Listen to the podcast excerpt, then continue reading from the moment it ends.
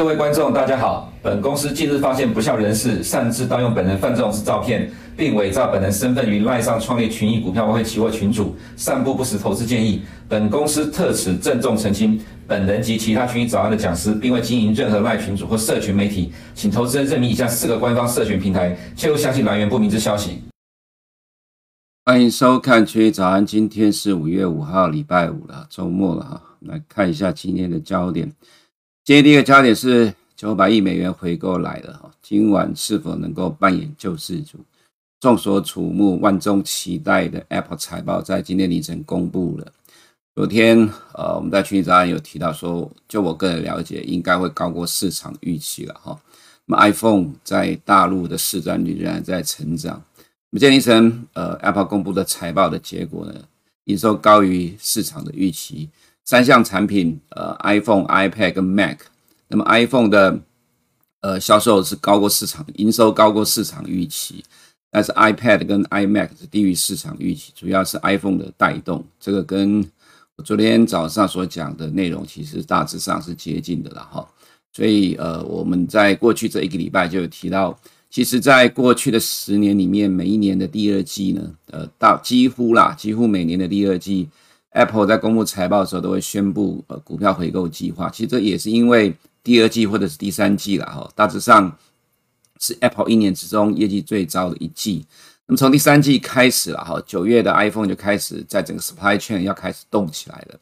所以在呃九呃五月这个时间点宣布股票回购。那么在往年经常会出现说在九月发表新机之后，呃发表前后。见到股价的高点这个状况，其实美国人自己都了然于胸了哈。在亚洲的投资人喜欢玩科技股了，其实对 Apple 的脉动都长期观察很久了，所以这也是为什么这一波的美国大型科技股呢一直走强的原因。Apple 绝对是一个关键，不过呃这波 Microsoft 更强，因为有 AI 的题材了哈。那今天凌晨呃 Apple 的财报，因为毕竟 Apple 是现在呃美股最大的权值股了哈，所以它的。呃，财报内容洞见观瞻，那我们也对于近期的走势，其实我们两呃早在这过去两周，呃，当美国开始公布财报的时候，尤其这些大型的公司，我就有提到说，我个人觉得，呃，在呃大概上周吧，哈，上周初，我提到说，我觉得要等到呃 Apple 公布财报之后，这个高档震荡，呃的过程才能够厘清一个比较明显的方向了，哈，怎么说？因为重点在这个。九百亿美元的回购，我记得呃，应该是在过去哪一年我忘了啦哈，也是在第二季呃公布密集的财呃密集公布财报时间点，好几家大型的公司宣布股票回购，比如说 Alphabet，比如说 Amazon，比如说 Apple，但是呢，在当时候我也发觉到这股票回购宣布完之后，股价呃利多不涨，那当时我就提出了警告，觉得说开始要保守了。所以，呃，这段时间美国市场的确是高档震荡，不过科技股很强，因为 Microsoft 跟 Meta 的财报非常的亮眼。那么，其实 Apple 的财报也不差了哈。那这个过程刚好碰到了美国小型银行股的又再出了一些小问题，所以使得呃道琼跟 S M P 五百有拉回，但是到呃大型科技股指数其实只是小幅的震荡而已。那么重点也在于，因为毕竟在今天之前的 Apple 啦哈，Apple 之前这些大型的科技公司。呃，并没有像过去很多看到很多明显的宣布大型的股票回购的状况。那么今天晚上，呃，如果 Apple 能够扮演救世主的话，我个人觉得市场的乐观气氛还能够延续，那就有机会，呃，比较明朗。但是如果今天晚上的这个呃 Apple 没有办法去反映股票回购的话，那可能投资人就要稍微的小心一点了哈。这第一个部分，那第二部分呢是道琼的连续三天的下跌了。当然，其实主要还是银行的关系，中央银行的骚乱位置。那么市场预期七月降息，呃，是不是幻想？我这里少了两个字啊，预期七月的降息啊，哈。那我个人觉得说，是不是幻想？其实这呃早就已经在节目中说过很多次了。当然，我个人呃在去年十月到十二月做了很多的实体的讲座，我有提到上半年乐观，下半年悲观保守。不要讲保悲观了，讲保守。这保守原因在于呢，上半年先乐观反映了下半年的预期，但是如果时间到了下半年，这个预期没有发生的话，那可能就会去整理了哈。那现在已经是五月，要进入第二周了，也就是说第二季的中间啊，第二季快要过一半了。那么其实第二季快过一半的情况之下，下半年到底会不会降息呢？反而现在你看到的降息预期越来越强。啊，这刚好跟最近的美国中小银行的骚乱有关，也是等一下我们要说明的焦点。我们先看第一个部分了哈，这是 Apple 的呃盘后公布财报之后的股价的表现。那这个收盘呃呃到接近刚刚了哈，差不多七点五十分的时候呢，盘后是涨了二点四二 percent，几乎是呃在盘后交易里面收最高的状况。今天晚上 Apple 的股价能不能表现跟盘后一样，其实还不一定，因为经常会出现呃盘后的股价表现跟晚上现货开盘之后表现不一致的状况，这经常发生，所以不代表呃今天的盘后呃今呃就是现在的盘后，今天晚上 Apple 股价一定有这样的一个幅度。但是如果去比对近期的 Microsoft 跟 Meta 的状况来看，其实今天晚上呃盘后呃今天晚上现货底其实是有机会的啦哈，有机会大概表现跟 Microsoft 还有 Meta 类似这样的一个状况。所以，呃，相对上而言，哈，我个人觉得可以稍微的先，呃，看得正面一点。这个你可以看到，现在在呃美股期货的亚洲时段，大致上有先反映的 Apple 的财报。我们现在财报部分呢，EPS 高于市场预期，左边这个是实际的状况，右边是市场预估值啊。这边数字很快的，呃，Bloomberg 帮你整理了。第二季的结果呢，一呃 EPS 一点五二高于市场的预期，营收九百四十八亿美元，这高于市场预期。那么这个产品类的部分，就是 iPhone、iPad 跟 iMac 呢，也是高于市场预期。但是，呃，服务端的部分呢，就低于市场的预期了。这里面有数字，大家大家自己去看就好了哈。那么重点在于说，呃，公司实际营收下滑二点五个 percent，那是市场原先的预期是下滑五个 percent。那你会说啊，这个呃叫第一季下滑啊，叫去年同期下滑。这个状况呢，看起来年增率是不好的。那为什么股价会涨？这就是我们常在节目中说的了哈。美国人的逻辑跟台湾人的不一样。台湾人只要看到衰退，不管你是月减还是年减，原则上就是看衰它。但对美国人来讲，只要高于预期，它就是好事了哈。所以呃，美国玩这套游戏玩了很多年了，你必须要去加入融入美国人的逻辑，你才能够呃顺势了哈。如果你用台湾人的逻辑去看美股，自然就摸不着头绪了。那么，他也宣布了九百亿美元的股票回购计划，这在过去两周我们都讲了，今天也发生了哈。这等于是预期中的利多啦。那预期中的利多，当然它不会那么的 exciting，但至少，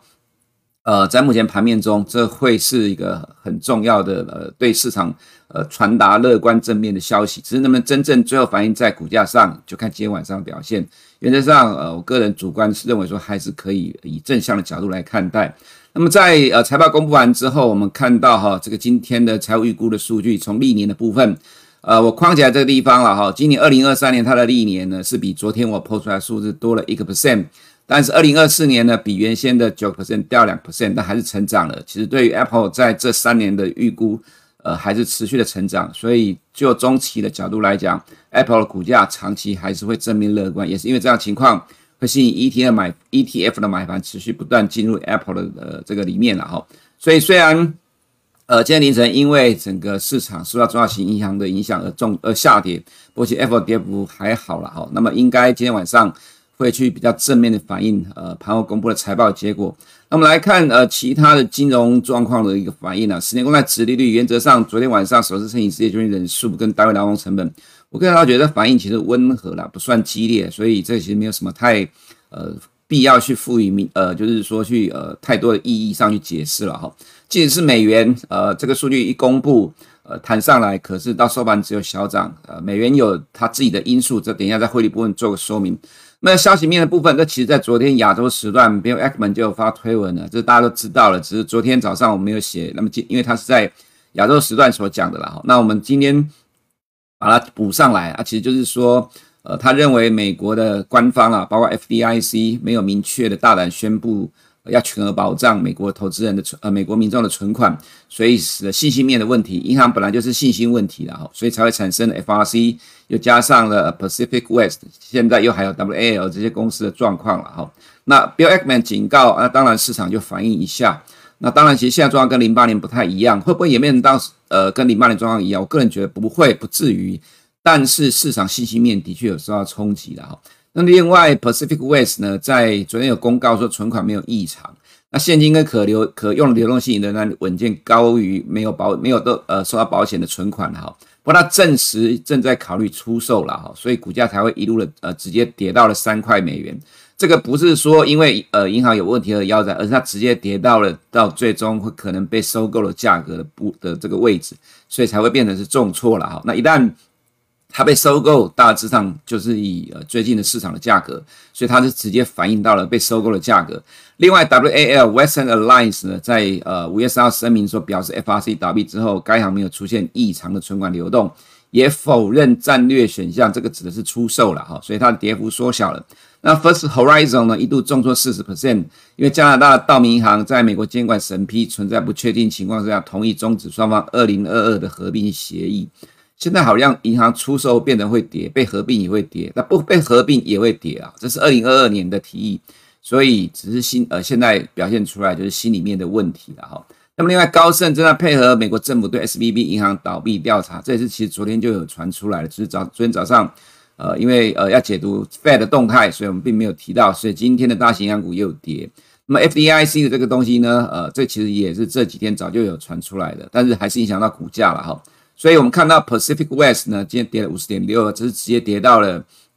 呃被收购的价格，并不是说银行要倒闭，而是直接跌到了要被收购的价格，这个跟之前 FRC 一样的意思。West Alliance 呢否认了出售，所以跌幅的缩小。那美国地区银行呢，呃，跌的幅度连续几天的下跌，在反映近期市场的信息面的问题。大型银行股指数也受到拖累了哈。所以这个骚动，呃，能不能借由像三月九号、三月十号 SVB 倒闭之后，反而是美国大型股拉起来，呃，挽救了这一波的美国市场的颓势呢？就要看今天晚上的 Apple。如果 Apple 能够顺利有正面的表演演出的话，那么这当然就是有机会。如果这个九百亿美元的回购没有办法让 Apple 的股价有明显亮丽的演出的话，那么建议投资人就要提高警觉了哈。我们完全看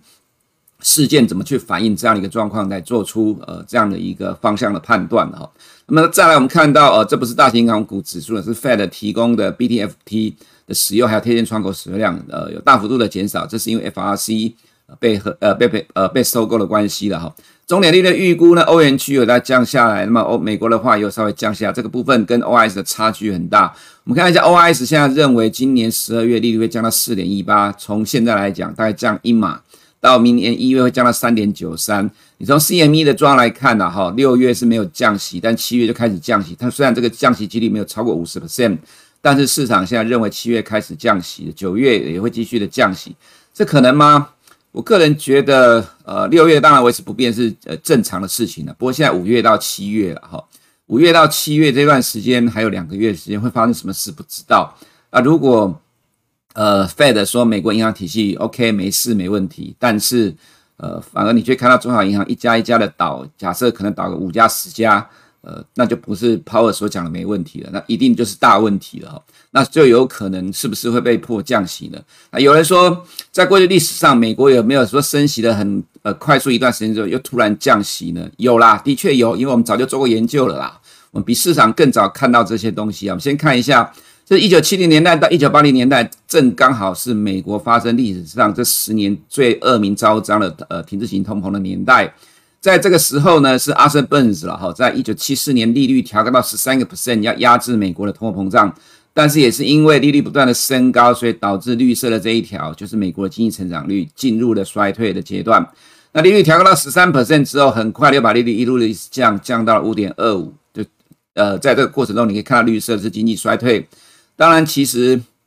在当年呃，这也有一个著名的事件，就是呃，尼克森要竞选连任。被尼克森逼迫降息了哈，其实当时有这个故事，不过其实有一个重点，那那阿瑟本后来自己有出书啦，他自己也觉得说，当时的情况升息其实没有办法压制通膨，反而造成了美国经济的呃大衰退，所以当时候其实有着眼于这个部分，还是先降息支撑美国经济。所以美国历史上有没有呃快速升息一段时间之后马上就降息支撑经济？当然有嘛，这其实就是为什么现在市场会预期。呃，接下来下半年的美国经济如果真的出现衰退的话，Fed 会被迫降息的主因呢、大家都从历史里面去找答案呢、的确是有这个过程，的确有这个历史。大家我们看到的就是在呃后面的第二段，呃，这个 Paul Volcker 上任之后，把在一九八零年把利率调高到二十 percent，没有多久时间，随即把利率一路的降到九点五 percent。有没有大幅升息又马上大幅降息？当然有嘛，在一九七零到一九八零这年代出现了两次，原因也是美国经济大幅度的衰退。但是你可以看到，在这里一九七四七五年，它其实到了衰退最大幅度之后，缩呃衰退开始缩小，它又恢复了升息。那么到衰退幅度缩小之后，它又恢复了升息。所以降息就是为了支撑衰退的美国经济，这也是为什么美国投资人认为一旦下半年美国经济进入衰退，Fed 将被迫升息支撑经济的原因。呃，其实历史中有告诉你答案，这次会不会真的这么做，不一定，也不知道。但是就看吧，你也只能边走边看，因为毕竟，呃，明年要选举，接下来 Fed 到底有没有来自于政治面的压力啊？我个人觉得或多或少会有了哈。另外一个是说，在这次 FOMC 这里也稍微提一下了哈。Powell 提到说，Fed 的幕僚呢认为美国经济今年会有呃衰退的情况，但他个人倾向是不会衰退了哈。我们这里再解释一下，这是三月 FOMC Fed 丢出来的 SEP 哦，他预估二零二三年年度的经济成长率是零点四个 percent，可是呢，呃，很多人搞不清楚说这没有衰退啊。那么 Powell 跟你说他绝对不会衰退，可是你要去注意一个状况哦，在今年第一季已经公布的呃这个 GDP 成长率是一点一。那其实第二季的数据，有人呃估成长，有人估衰退了哈。如果照 Bloomberg 预估的数据，第一季一点一，哈，这个是已经公布；第二季零点六，第三四季呢，呃是衰退的情况。但是你可以看到它，它哦这里没有秀，它估计的二零零二零二三年的呃预估的经济成长率是一个 percent，还是正成长的。这个意思指的就是说，Fed 它所预估的今年的零点四个 percent 的经济成长率，它暗示的是下半年的单季的经济成长率会出现衰退情况。这就是呃，Powell 自己所讲，Fed 的幕僚预估美国今年经济会衰退。现在不是去争执下半年到底会不会经济衰退啦，应该这么讲，下半年美国经济衰退的几率其实是蛮高的，只是这个衰退到底幅度有多大而已。一个 percent 其实市场都觉得还是 OK 的，一到两个 percent 之内啦，因为大家都早就已经了然于胸了哈。所以一直去争论它不会衰退，呃，其实这个没什么意义，因为市场。早就已经进入了衰退交易了，我们讲了很久了啦。如果没有预期预期反映经济衰退的话，怎么债券会涨，黄金会涨呢？哦，所以市场都在反映未来的预期。如果要去跟市场一起对抗，自然就是变成反指标了。我们来看一下美国原油，同样在反映这个衰退交易的预期了哈。衰退交易，两年公债殖利率今天小跌，那么十年公债殖利率反弹，这短线的跌升反弹，那么实质的实呃这实质的殖利率也是有稍微的反弹。我们看一下。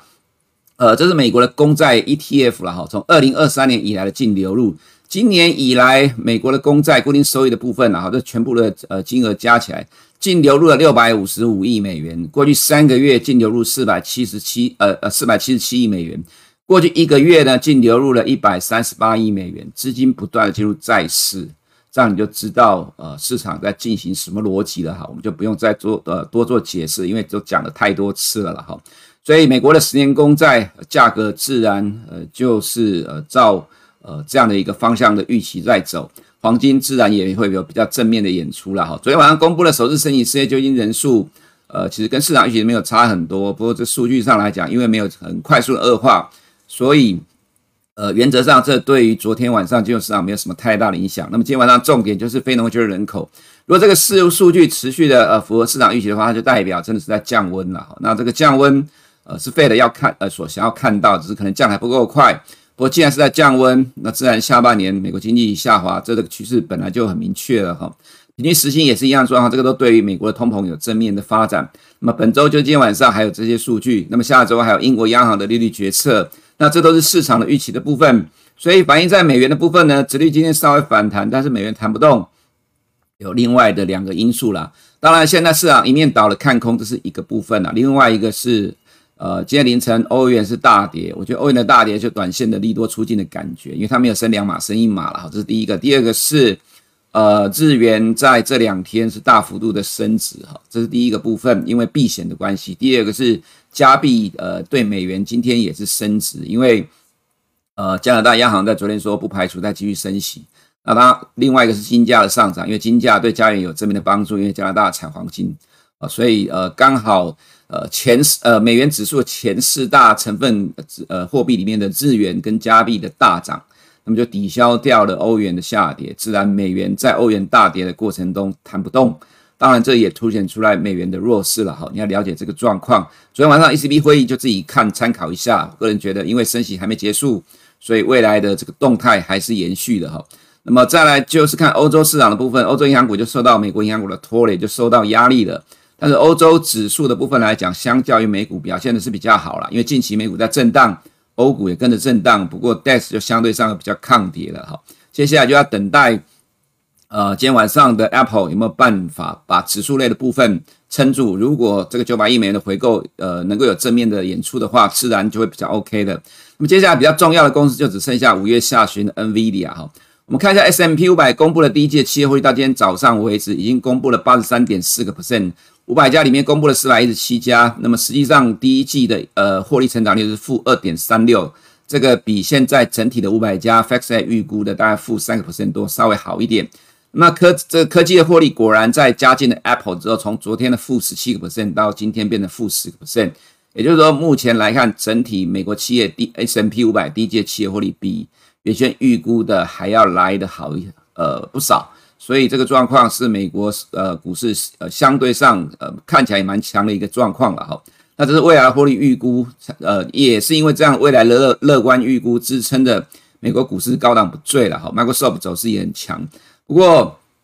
重点就在今天晚上 Apple 的这个股票回购，能不能支撑大型科技股？如果没有办法的话，我还是同样的一个看法了。投资人就呃必须要提高警觉的，这可能是从去年十月以来到目前为止，可能必须要真正的去严肃的看待这样的一个状况了。哈，这是我们从盘面上感受到的情况。Apple 今天晚上绝对是真正的关键。那么 AMD 今天有另外一个利多，Microsoft 提供 AMD 融资联手合作要发展 AI 晶片，盘中一度大涨了十二 percent，收盘涨了六点一 percent。未来几天你看，呃，Microsoft 利多要怎么去反应呢？原则上，AI 仍然是未来主轴，所以 AI 相关的股票，包括 Microsoft，未来都会是科技股里面相对上呃比较呃强势的一些焦点。那么再来就是其他的部分，外在亚洲的动态了哈。那么港股其实偏弱。呃，美东紧张，美东紧张升高不利的香港科技股，这是第一个。不过昨天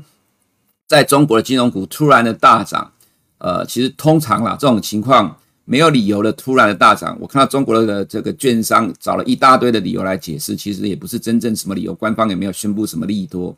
通常这种情况其实是不会持续的太久啦，这没有意外就是国家队的表演。我们看上证金融股指数了哈，昨天大涨了二点八二 percent。就是我刚才所讲的，国家队出手的可能性蛮高的，这带动上证指数涨了零点八二，但是创业板重挫了，呃，这算跌了，算呃跌幅不小，跌一点一六 percent。那么在国家队出手情况之下，呃，A 五十才涨了零点二七，这当然是因为其他科技股，包括宁德时代还有贵州茅台相对上比较弱势。那么在这五十档股票里面，跌的还是比涨的多，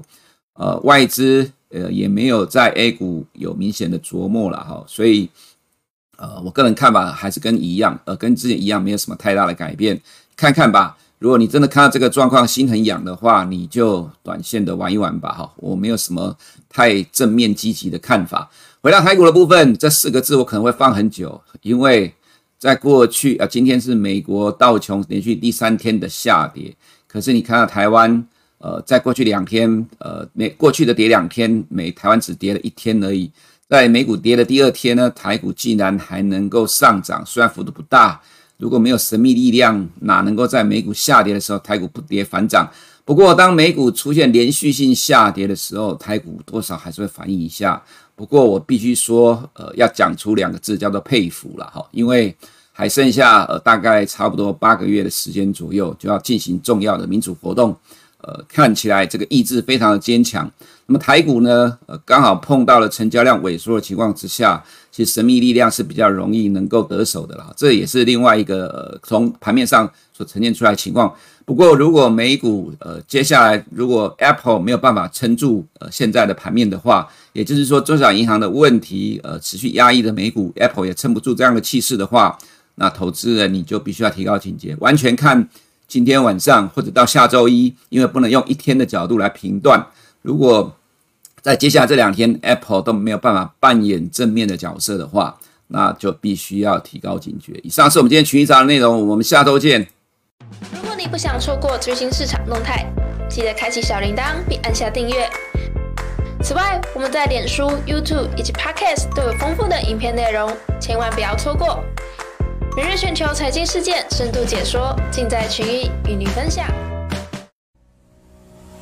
每天杀进杀出，一直找不到好策略，市场讯息过多，难以判断谁对谁错。别担心，找期货老爹就对了。期货老爹二十年交易策略大公开，独创陷阱分析法，带你逆向解读盘势，故事化说明财经事件，初学也能火速上手。每天九点开盘前，提供期货老爹晨间解盘与具买卖点位的交易策略。只要十五分钟，一杯咖啡的时间，每天快了一步，抢夺先机。你还在等什么？做对行情才能交易获利。每月只要三百元，让期货老爹在交易之路陪伴着您。机会不等人，马上订阅期货老爹独家策略，请联络您的专属营业员或上群益 IB 网站订阅。